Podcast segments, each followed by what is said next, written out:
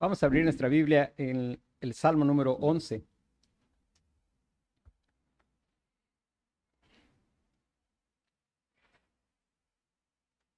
Salmo número 11.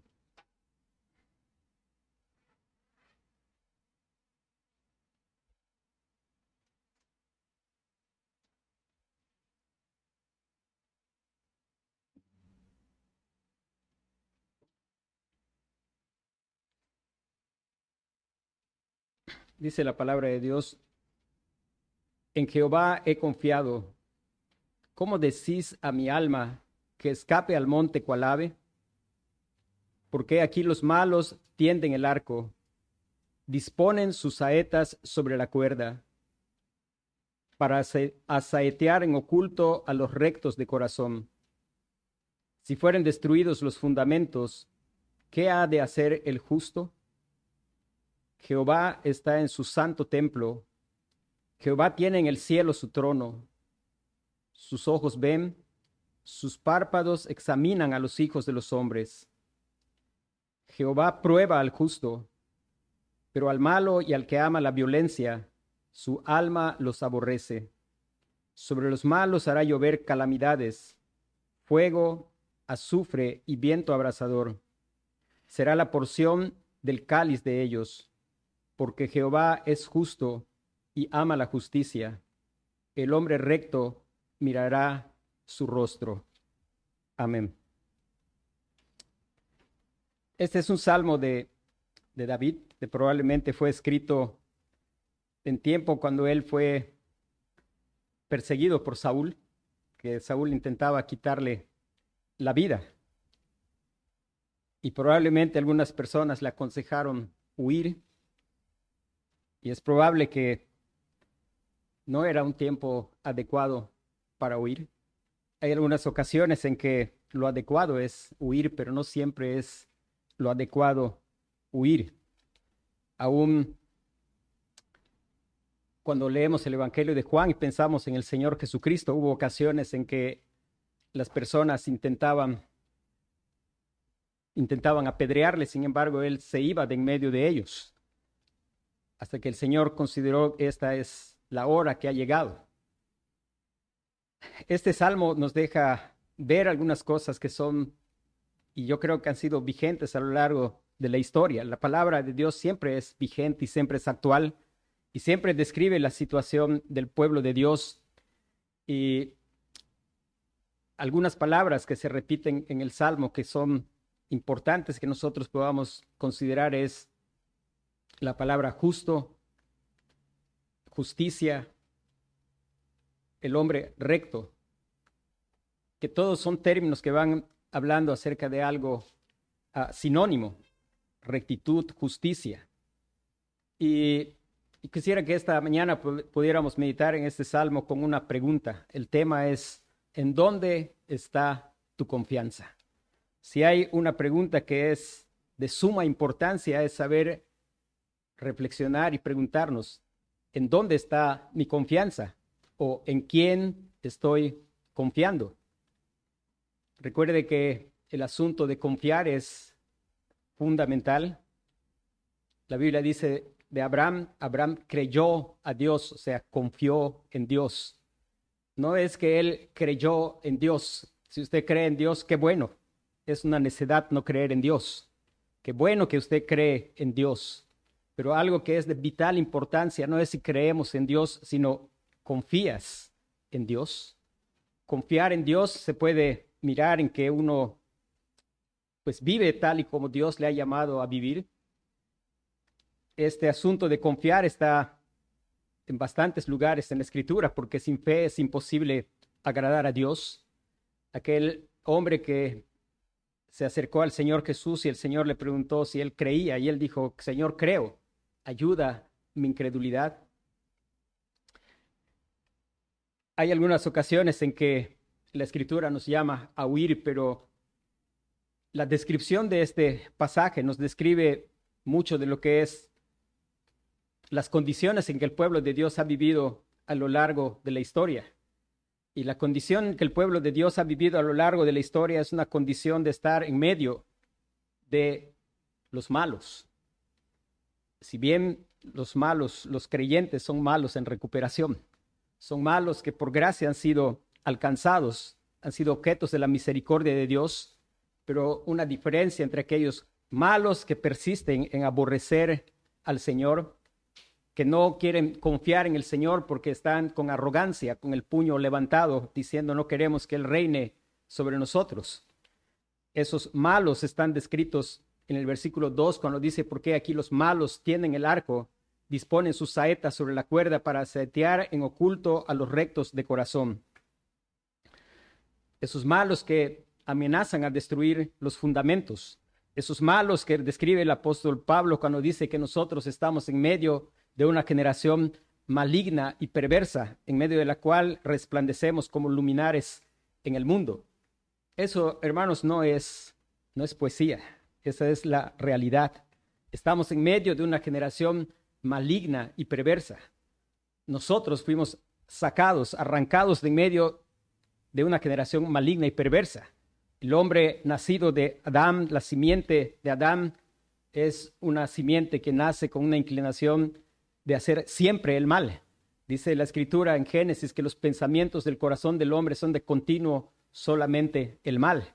El apóstol Pablo, tomando el Salmo 19, él va describiendo cómo es el malo. Dice, el, recién estudiamos nosotros el capítulo, el Salmo número 10, y el Salmo número 10 da descripciones muy uh, realistas de cómo es el malo. Es, es cierto que Dios tiene muchas maneras de reprimir la maldad, pero la verdad, hermanos, es que tenemos que ser conscientes que estamos en medio de una generación maligna y perversa. Estamos también cercados de un enemigo que dice, la escritura anda como león rugiente, buscando a quien devorar. El Señor Jesús dijo, les envío en medio de lobos. Y una persona dice que en un parque de de atractivos turísticos en, la China. Una de las cosas que hacían los visitantes es ir en un tren y pasar en medio de leones hambrientos. Y al que quería le daban un pollo para que, para que cuando pasaran ahí lo tiraran. Y lo que, lo que lograba ver es algunas plumitas volando, porque los leones, antes de que cayeran las gallinas, pues se las estaban tragando porque estaban hambrientos. Y esa es la, la idea del, en medio del mundo en que nosotros vivimos. En medio de todo eso, la pregunta es, ¿en dónde está tu confianza? El Salmo tiene algunas preguntas. La primera pregunta es, ¿cómo decís a mi alma que escape al monte cual ave? Y la segunda pregunta es, ¿qué ha de hacer el justo? Sin embargo, el Salmo empieza con una expresión que es la expresión de aquel a quien el Señor ha salvado la expresión de aquel a quien el Señor ha querido dar vida por su espíritu. Y en respuesta a la pregunta, ¿en dónde está tu confianza? El salmista empieza con una declaración y es la declaración de su fe y es en Jehová he confiado. En Jehová he confiado. Qué bendición más grande del creyente que por la gracia de Dios puede decir, en Jehová he confiado. ¿En dónde está tu confianza? Tú puedes decir, igual que el salmista, en Jehová he confiado. Tú puedes decir, igual que el apóstol Pablo, yo sé a quién he creído y que es poderoso para guardar mi depósito para aquel día. Se puede decir de nosotros, creyó, en lugar de Abraham, ponga su nombre si usted ha creído y le fue contado por justicia. En Jehová he confiado en Jehová he confiado. La, la frase que se repite que aparece en el versículo 2 cuando dice que los malos disponen sus saetas sobre la cuerda para saetear en oculto a los rectos de corazón. La pregunta que dice, ¿qué ha de hacer el justo? El versículo 5 que dice, Jehová prueba al justo el final del versículo 7 que dice el hombre recto mirará su rostro. Hay una directa relación entre la declaración de fe, de poder decir, en Jehová he confiado, y he confiado en Jehová el Padre, pero he confiado en Jehová el Hijo. Dios ha obrado por su espíritu para que yo pueda entender que para confiar en Jehová el Padre, confiar en Jehová el Padre es confiar en Jehová el Hijo, porque Él ha establecido y ha entregado todo juicio al Hijo. Y dice, honrad al Hijo para que no se enoje y perezcáis en el camino. Bienaventurados los que en Él confían.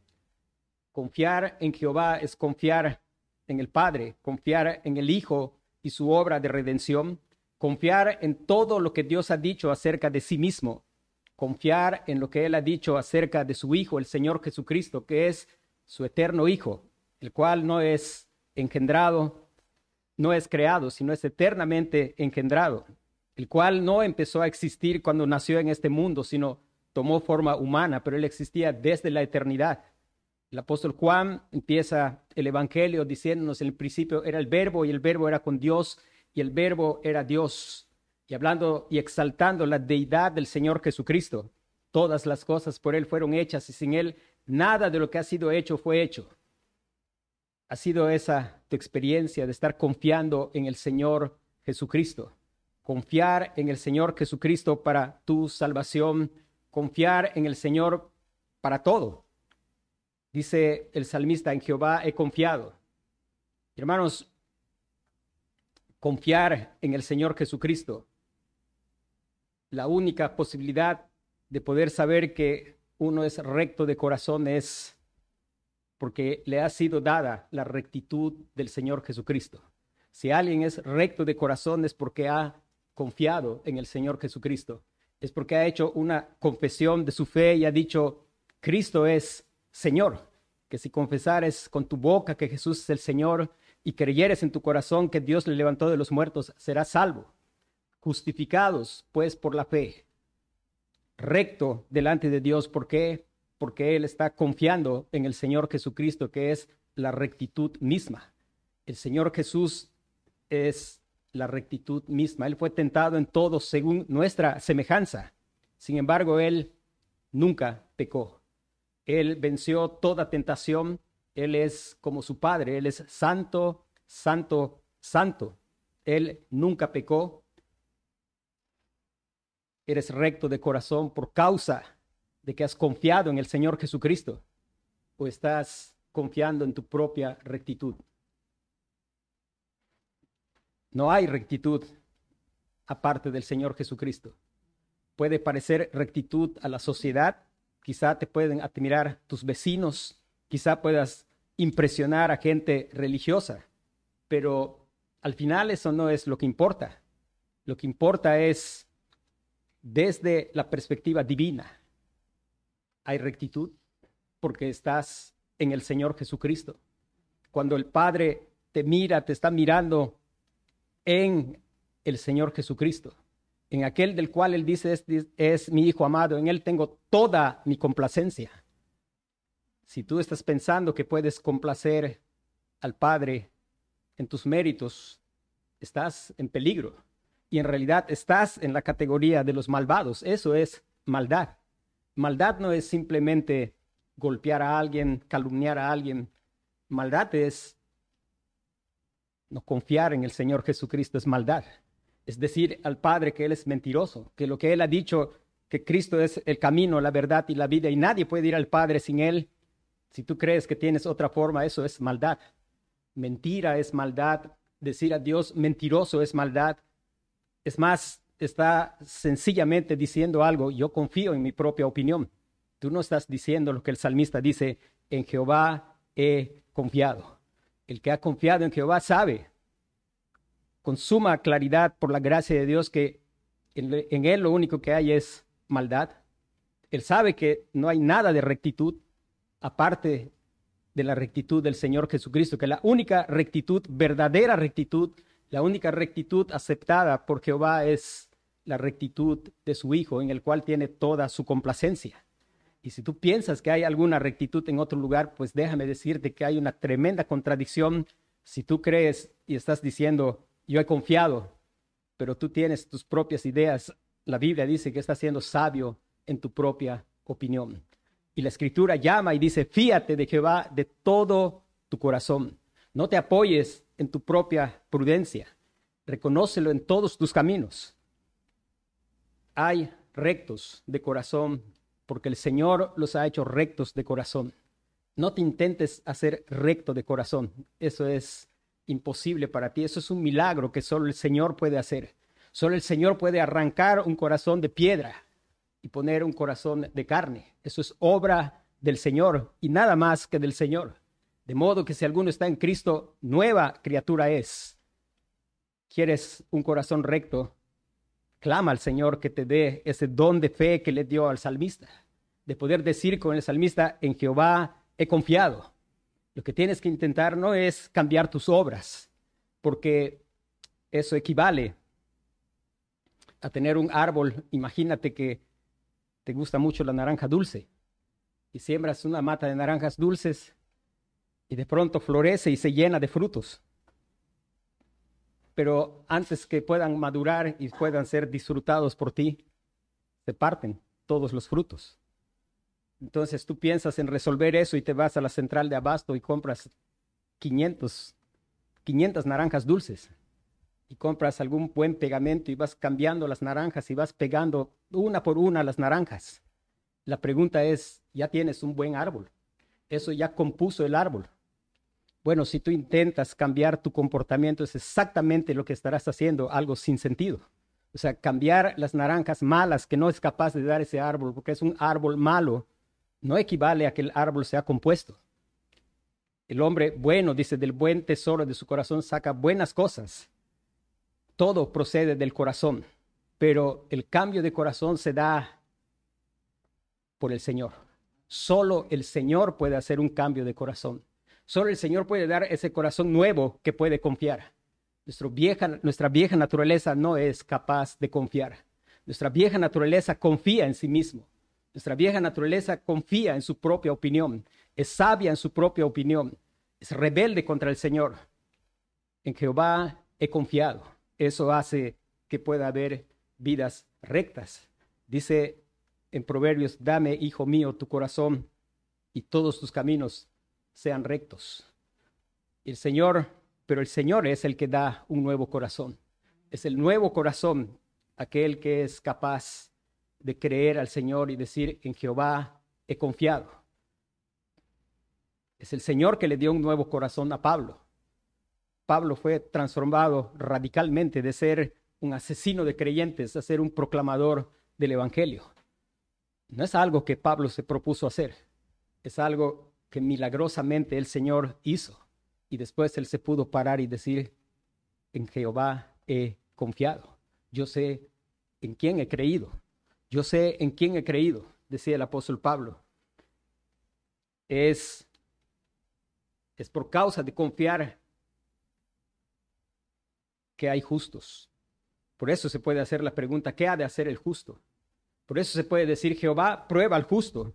Por eso es que puede haber una diferenciación entre dos pueblos, entre un pueblo que es justo por la justicia del Señor Jesucristo y un pueblo de malos, algunos malos que abiertamente están en rebelión descarada contra el Señor,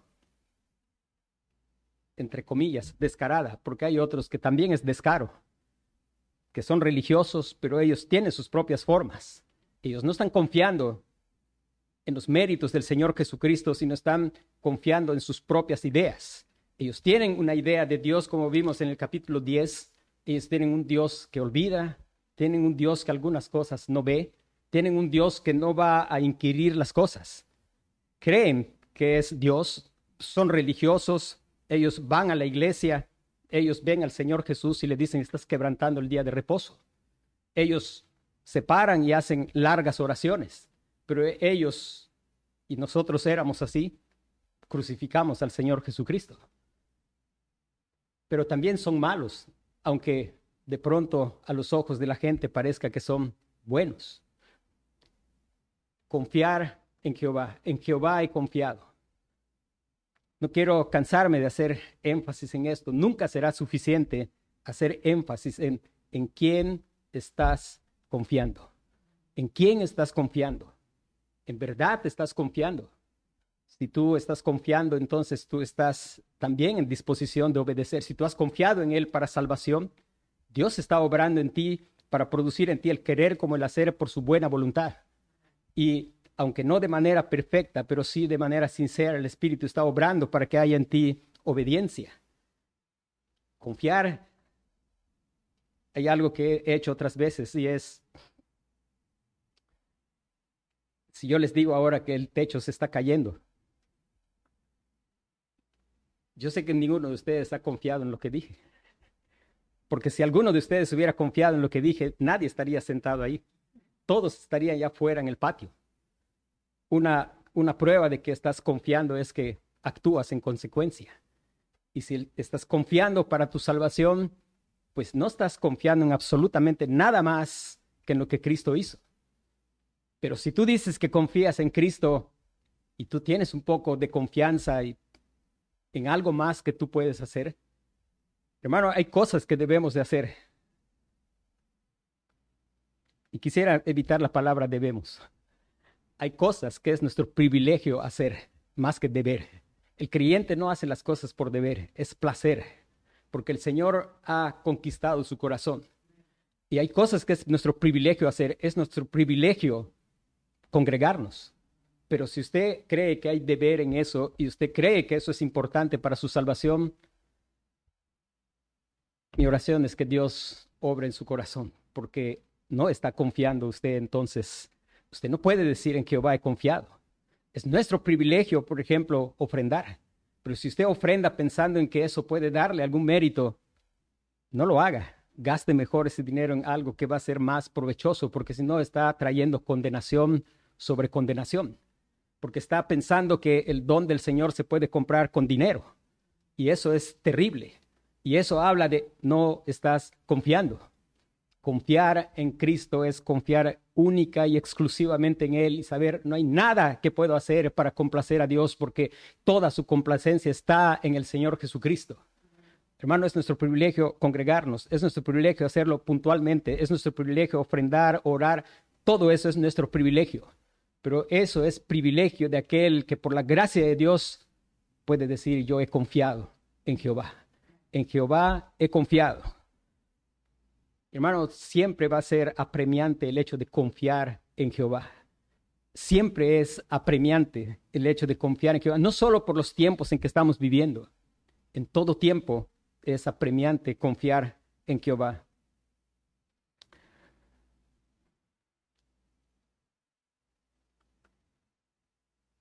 Una de las cosas que es, es nuestro privilegio es nuestro privilegio saber que estamos vestidos de la justicia del Señor Jesucristo. Es nuestro privilegio el saber que por su gracia nosotros tenemos la luz de su rostro y la luz de su palabra y que somos guiados por su espíritu y por eso y únicamente por eso podemos andar en rectitud. Puedes andar en rectitud porque te ha alumbrado la luz de Cristo. Puedes andar en privilegio porque el Espíritu Santo te guía a través de la palabra y puedes decir, lámpara es a mis pies tu palabra y lumbrera mi camino. Y hermano, si estás caminando así, no esperes que el mundo te va a aplaudir. El mundo no te va a aplaudir si tú estás caminando así, porque el mundo aborrece eso. El hombre, el mundo ama más las tinieblas que la luz. El mundo de aquellos malos que han sido dejados en su condición.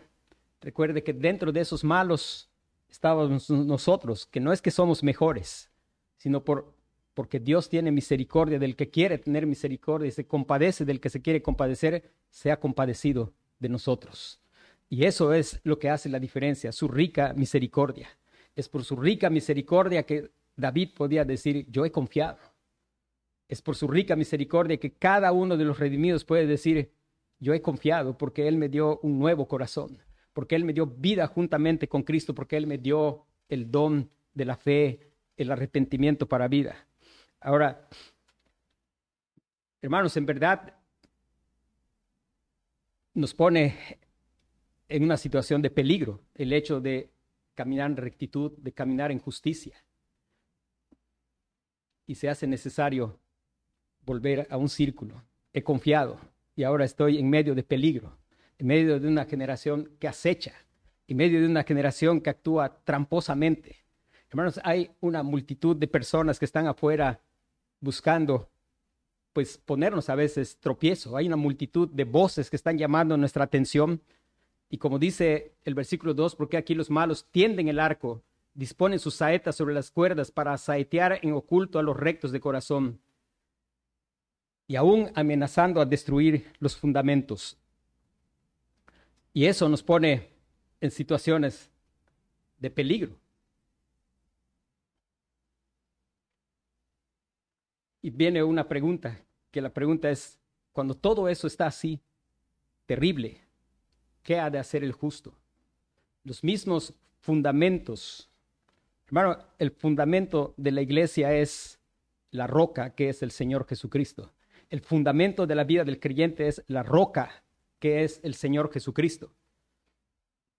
Por la gracia de Dios, nosotros disfrutamos del impulso de una cultura que se, forjó sobre ese fundamento también y que pues cada vez vemos más amenazas de socavar el fundamento.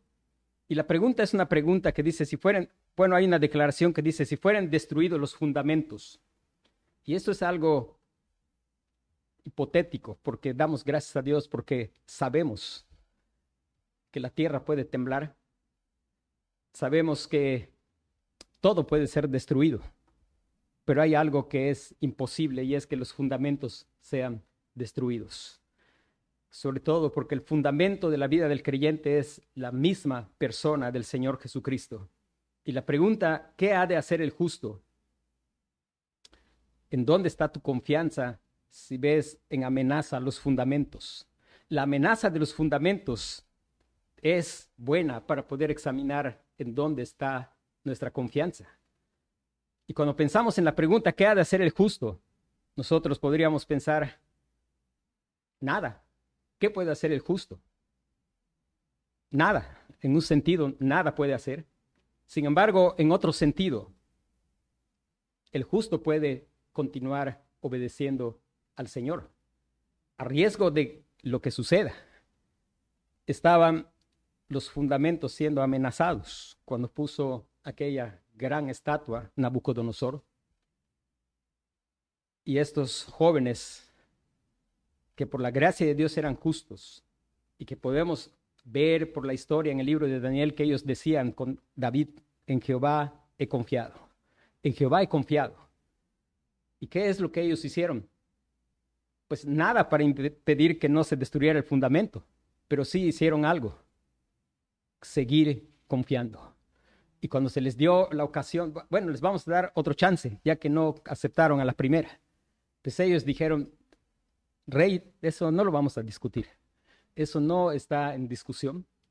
Ah, la opción para el justo no es, pues vamos a hacer una revolución y vamos a quitar a Nabucodonosor y vamos a hacer cristiano a Babilonia. Esa no era la opción del justo. La opción del justo era seguir confiando en el Señor. Y ellos le dijeron, no nos vamos a inclinar, porque el Dios Jehová en quien hemos confiado, en Jehová he confiado, Él puede librarnos de tu mano. Y note que ellos dijeron, ellos sabían que Dios no estaba obligado a hacerlo. Él puede, pero no siempre Él hace eso, porque Él no está obligado, Él actúa como sea para su mayor gloria. Y Él dijo, y aún si no nos salva, de todos modos, no nos vamos a inclinar. Porque la, salvación más grandiosa no es la salvación de un horno ardiendo de fuego la salvación más grandiosa es la salvación del ardor de su ira. Y ellos, habiendo confiado en Jehová, sabían que habían sido librados del ardor de su ira, porque justificados pues por la fe tenemos paz para con Dios por medio de nuestro Señor Jesucristo. Y ellos aceptaron ser echados al horno de fuego. Hermanos, seguir confiando. Aquel que es en verdad Dios lo ha traído hacia sí, le ha dado el don de la fe ante toda la amenaza. Este es un tiempo en que probablemente cada vez va a ser más rugiente la amenaza, pero es la oportunidad para que el creyente siga confiando en el Señor. Porque dice, cuando pensamos en otra cosa y pensamos en qué puede hacer el justo, nada en un sentido de que él pueda hacer algo con sus manos o matar a, Nabucodonosor o algo de ese tipo, o una revolución, pero seguir confiando. ¿Y seguir confiando en qué? Seguir confiando en Jehová. Si usted ve el versículo 4, Jehová está en su santo templo. Hermanos, qué gran bendición es poder mirar esta expresión. ¿Qué ha de hacer el justo? Confiar en que Jehová está en su santo templo. Confiar en la cercanía de Dios. Hablar de su templo es confiar en su cercanía. Jehová está en su santo templo. Recuerde que Él no mora en casas hechas de manos de hombres. Jehová está en su santo templo. A pesar de que el fundamento de la civilización pueda parecer que se destruye, Jehová está en su santo templo. Aunque los congresos de los países estén haciendo leyes que van en contra de la verdad, Jehová está en su santo templo. Aunque instituciones por encima de las naciones como la ONU estén haciendo cosas que amenazan el fundamento, hermano, en Jehová he confiado. Y una de las cosas que he confiado es que Él está en su santo templo. Y sabes, su santo templo es su iglesia. Aquella iglesia que las puertas del Hades no prevalecerán contra ella. Aquella iglesia que está fundada sobre él mismo, que es la roca, sobre la confesión de fe de Pedro. Tú eres el Cristo, el Hijo del Dios viviente. Está allí fundamentada tu vida. Si está ahí fundamentada tu vida, esta expresión es de gran consuelo. Seguimos confiando en que Él está en su santo templo. Pero hermanos, no en este edificio. No en este edificio. Qué bendición mucho mayor que la del salmista. Porque él pensaba hasta cierto punto en el templo como aquel templo que estaba en Jerusalén.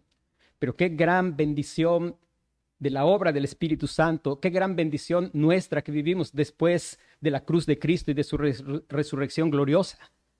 Jehová está en su santo templo y si usted ha confiado, usted es una piedra viva que está siendo edificada como casa espiritual, edificio santo.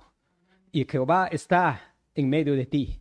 Jehová está en medio de ti poderoso el callará de amor se gozará sobre ti con cánticos. No importa que parezca que todo se está haciendo pedazos. Jehová está en medio de ti si tú has confiado en Jehová.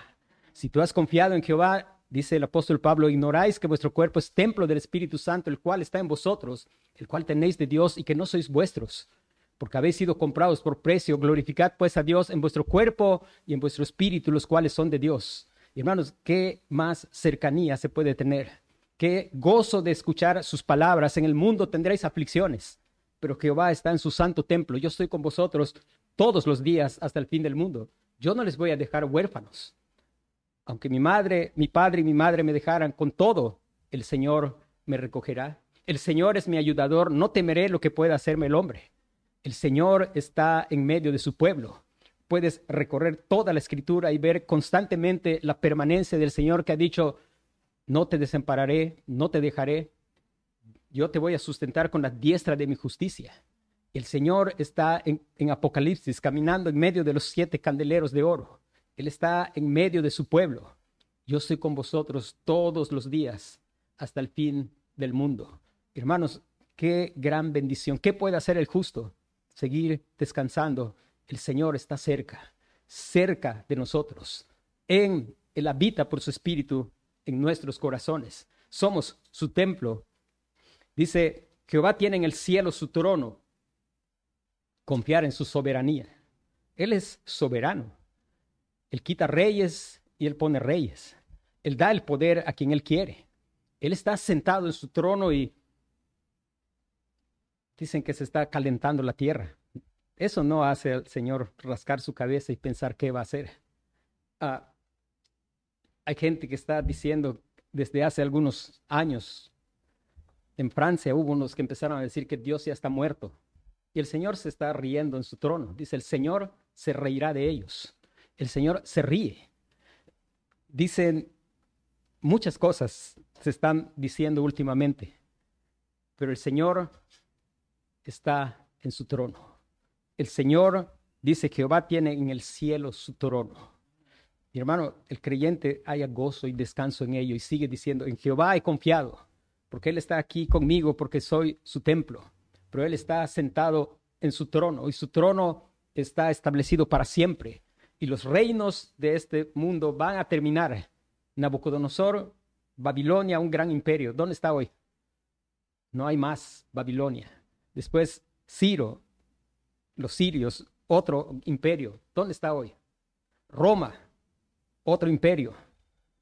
Emperadores que amenazaron y persiguieron a los cristianos. ¿Y dónde están hoy? Y ahorita tenemos a gente igual que se siente demasiado grande. Gente que es arrogante ante el Señor. Algunos tienen posibilidad de mostrar la arrogancia de otra manera. Pero todos hemos nacido de esa forma. Personas que pueden gastar 250 mil pesos para desafiar al Señor y el Señor los aplasta en el fondo del mar. El Señor está en su trono. El Señor está en su trono. Dice, después dice, sus ojos ven, sus párpados examinan a los hijos de los hombres. Sus ojos ven, sus párpados examinan a los hijos de los hombres. Hermanos, qué, qué consuelo es para el creyente y gozo. Esto es gozo para el creyente. A Natanael le sonó hermoso escuchar que el Señor está en su trono y sus ojos están viendo y que aún a través de las hojas de la higuera él puede ver. Antes que Felipe te hablara cuando estabas debajo de la higuera, te vi. Y él creyó al Señor.